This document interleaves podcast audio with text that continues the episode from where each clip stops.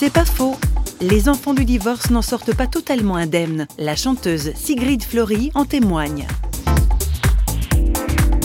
dénonce euh, la banalité, ce qu'on dit bon ben, ça arrive à tellement de monde, euh, voilà, ça va passer. Et puis le temps passe et puis c'est pas toujours aussi facile.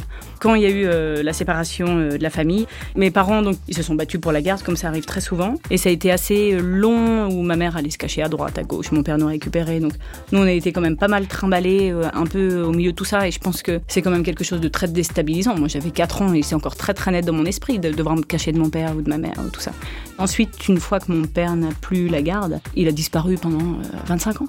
Jusqu'à un coup de fil à la maison, euh, c'est papa, ça fait 25 ans. Donc on a essayé de reprendre contact et puis on se voit euh, plus ou moins régulièrement. Il habite un peu loin de chez moi, mais on rattrape pas 25 euh, ans en quelques jours, quoi, c'est sûr. C'est pas faux, vous a été proposé par parole.ch.